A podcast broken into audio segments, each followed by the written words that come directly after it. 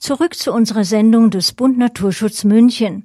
Es geht nicht nur um den Schutz der Wälder. Wie sieht es aus mit dem Schutzbedürfnis in der Fröttmanninger Heide im Norden Münchens bei gleichzeitigem Erholungsanspruch der Bevölkerung? Wir haben einen weiteren Experten befragt, diesmal zum Thema Erholungsnutzung versus Schutzbedürfnis in der Fröttmanninger Heide. Hans Grassierer von Beruf Lehrer, zuletzt Schulleiter, ist ein wahrer Kenner der Schotterheiden im Münchner Westen und Norden. Er ist Mitglied im Vorstand des Bund Naturschutzkreisgruppe München. Schwerpunkte seiner Arbeit hier sind Arten- und Biotopschutz, Schutz von Hautflüglern wie Hornissen, Wespen und Wildbienen. Speziell hierfür fungiert er als Fachberater und Sprecher des Arbeitskreises der Kreisgruppe. Auch engagiert er sich als Wanderleiter und Natura 2000 Scout. Als Landesfachgruppenleiter Bereich Artenbiotopschutz engagiert sich Hans Gressierer zusätzlich bei den Naturfreunden Deutschlands Landesverband Bayern e.V. Kollegin Eva Dutz hat das Telefoninterview mit Hans Gressierer vor der Sendung aufgezeichnet. Herr Gressierer, wir sprechen heute über die Heide. Was sind denn charakteristische Merkmale? Ja, da haben wir im Prinzip mehrere Heidetypen und ich möchte da einen zu Wort kommen lassen, einen ehemaligen Direktor des Botanischen Gartens in München, Friedrich Karl von Faber, der Heide definiert hat in äh, dem von ihm herausgegebenen äh, Führer durchs Freiland. Da schreibt er, die echte Heide ist ein baumloses Gebiet, hauptsächlich mit immergrünen kleinblättrigen Zwergsträuchern bestanden. Die Heidepflanzen leben im Allgemeinen unter ungünstigen Wachstumsbedingungen. Der Boden ist ausgelaugt, sauer, nährstoffarm und seine Wasserverhältnisse sind ungünstig. Das äh, ist die Definition für die in Norddeutschland vorkommenden Heiden. Davon abzugrenzen wären die Grasheiden des Münchner Nordens. Diese Grasheiden der Münchner Schotterebene kommen im Gegensatz zu den Zwergstrauchheiden Norddeutschlands eben auf kalkhaltigen Böden vor und diese Pflanzengesellschaften, die man auch als Kalkmagerrasen bezeichnen kann, sind an nährstoffarme und trockene Standorte angepasst. Was macht denn die Heide aus der Sicht eines Naturschützers so wertvoll? Ja, bleiben wir mal bei den Grasheiden. Der, wenn man da reingeht, zum Beispiel in das Naturschutzgebiet südliche Fröttmanninger Heide, dann ist das ähm, so überraschend, das mag eine Kulturlandschaft, geprägt durch landwirtschaftliche extensive Nutzung. Wir haben über 200 Pflanzenarten, davon kommen circa 40 auf der roten Liste gefährdeter Arten vor. Dazu eine Vielzahl seltener Tierarten, die bei uns äh, zum Teil vom Aussterben bedroht sind. Und damit gehört so eine Heide mit den artenreichsten Lebensgemeinschaften, die wir kennen. Sie haben ja schon gesagt, wir haben eine Heide direkt vor der Haustüre als Münchner. Ist denn diese Heidelandschaft einheitlich geprägt oder unterteilt sie sich auch wieder in unterschiedliche Gebiete? Die wichtigsten im Stadtgebiet, das wäre eben das von mir schon genannte Naturschutzgebiet südliche Fröttmanninger Heide. Äh, das hat so etwas über 340 Hektar. Ähm, gleich in der Nachbarschaft, nur abgetrennt durch die Ingolstädter Straße, finden wir auf der anderen Seite die Panzerwiese, die hat noch etwa 200 Hektar, auch ein Naturschutzgebiet, heißt äh, Panzerwiese Hartelholz und das Hartelholz ist halt dann ein äh, Eichen-Kiefernwald. Und äh, so gibt es dann natürlich außerhalb des Stadtgebiets noch die ja, ganz berühmte und äh, unheimlich kleine Garchinger Heide. Und wir haben dann natürlich noch ähm, ganz kleine Heiderelikte am Rand der Allacher Lohe und im, im Gebiet zwischen Allacher Lohe und Angerlohe liegen einige Heidereste. Und im Nordwesten haben wir dann auch noch ein paar so Fleckchen. Also alle voneinander mehr oder weniger isoliert, äh, haben wir hier so noch kleine Reste im Stadtgebiet und außerhalb natürlich auch. Wem gehören denn diese Flächen?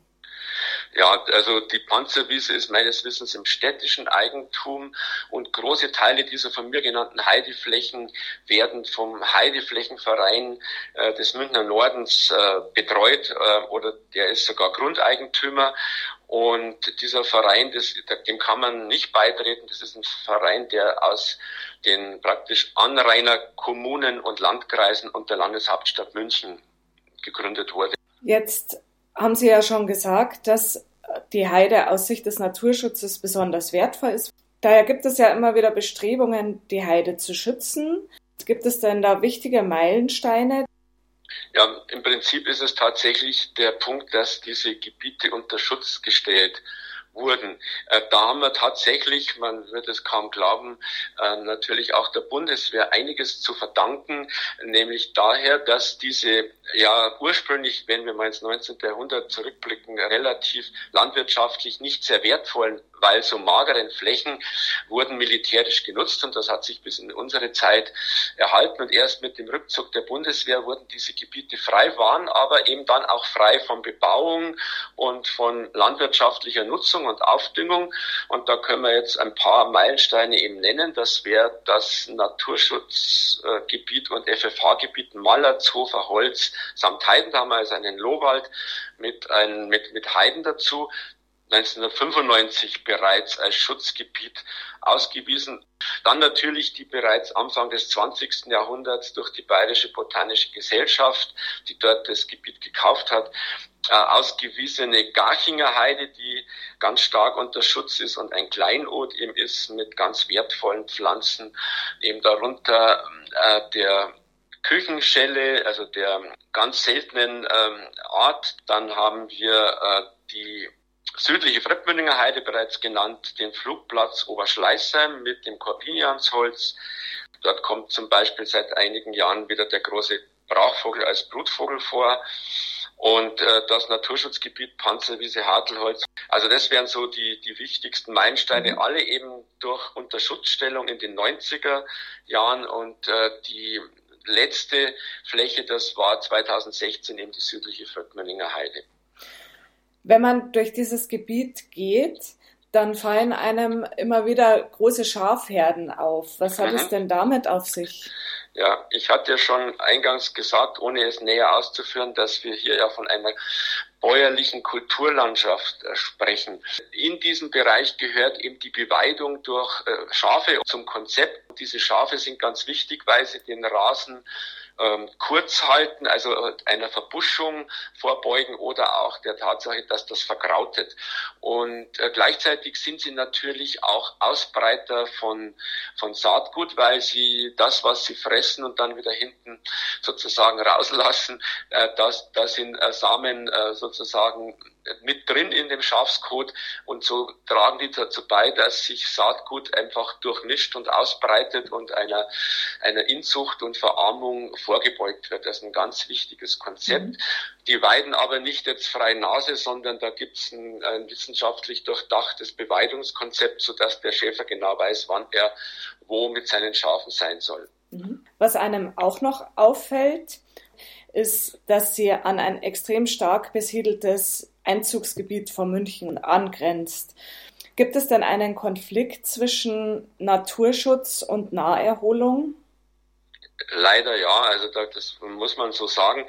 Es ist äh, so, dass wir eigentlich sehr bedauern ähm, als Bund Naturschutz, dass man äh, keine Pufferzone eingeplant hat. Also vielleicht die Wohnbebauung um ein paar hundert Meter weiter weg von Naturschutzgebiet gelegt hätte. Und so haben wir halt bei der Naturnutzung das Problem, dass es eigentlich ein starkes äh, und striktes Wegegebot gibt, das aber nicht eingehalten wird, für den Nutzer oft auch nicht erkennbar ist, das muss man dazu sagen. Und so werden die, ähm, die, die wird das Gebiet eigentlich gnadenlos übernutzt. Äh, der Pufferzone fehlt eben. Da fahren Leute kreuz, und quer mit dem Radl durch. Bei der Panzerwiese zum Beispiel äh, ohne Wege geht man mit dem Hund spazieren, in der Regel leider freilaufend. Das mag für den Hund schön sein, ist aber für Bodenbrüter in der Heide ähm, ein, äh, ein, ein permanentes Schreckensszenario für die Tiere. Also denken wir mal eine, eine Feldlerche, die da am Boden brütet oder in der Fröppmelinger Heide gibt es noch letzte reliktartige Vorkommen des Rebhuhns. Also solche Dinge sind äh, wirklich ganz, ganz äh, bedauerlich. Ähm, wir haben in der Panzerwiese zum Beispiel äh, von der Stadt München angelegt ein potenzielles Bruthabitat einem, eines der seltensten Singvögel Bayerns, nämlich des Steinschmetzers. Da gehen wir davon aus, dass das etwa nur noch 60, 70 Brutpaare sind, die wir in ganz Bayern haben.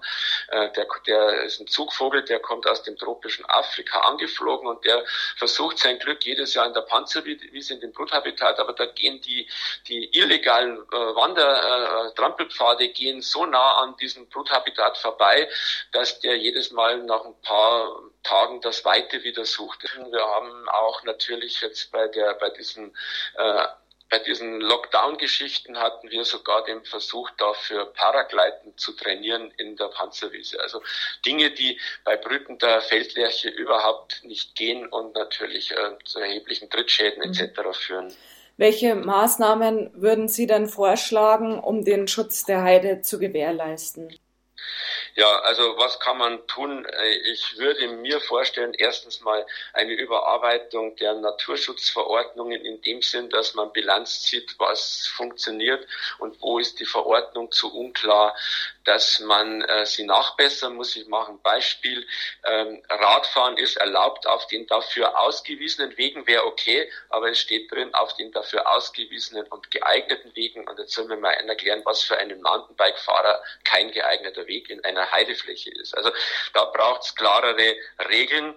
Dazu würde ein klares Wegekonzept und eine Besucherlenkung äh, gehören. Und natürlich kann man ja Naturerleben ermöglichen, indem man zum Beispiel solche Beobachtungstürme macht äh, und so äh, auch ein Heideerleben ermöglicht. Und dann brauchen wir natürlich ausreichend große Schutzzonen mit einem Vertretungsgebot, um eben dieses äh, Zerteilen der, der Schutzzone äh, zu vermeiden.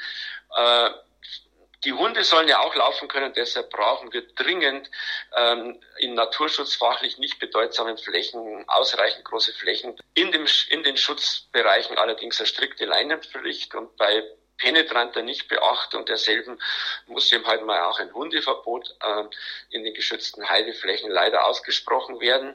Dazu bräuchten wir natürlich auch Grünbrücken und Verbindungskorridore, damit man diese voneinander isolierten Flächen wieder vernetzt. Und was sicher wünschenswert wäre, wird um die kleine 27 Hektar große Garchinger Heide gemacht, Flächenankauf, um eben einfach Erweiterungsflächen zu bekommen, die einen Puffer zur agrarischen Nutzung darstellen und gleichzeitig eine Ausbreitung der Pflanzen ermöglichen. Wer kauft diese Flächen dann an? Ja, das wäre eine Aufgabe äh, der staatlichen Stellen oder der dafür zur Verfügung stehenden Fonds. Dann können das auch Naturschutzverbände wie wir, der Bund Naturschutz, könnten wir das auch natürlich kaufen, wenn die Gelder zur Verfügung stehen. Das wird aber jetzt immer schwieriger, weil ähm, das frei floatende Kapital sucht nach Anlagemöglichkeiten und so ähm, werden solche Flächen auch leider immer teurer, auch für uns als Naturschützer. Mhm. Dann danke ich Ihnen, Herr Chrisierer, für diesen interessanten Einblick in die Heide. Gerne.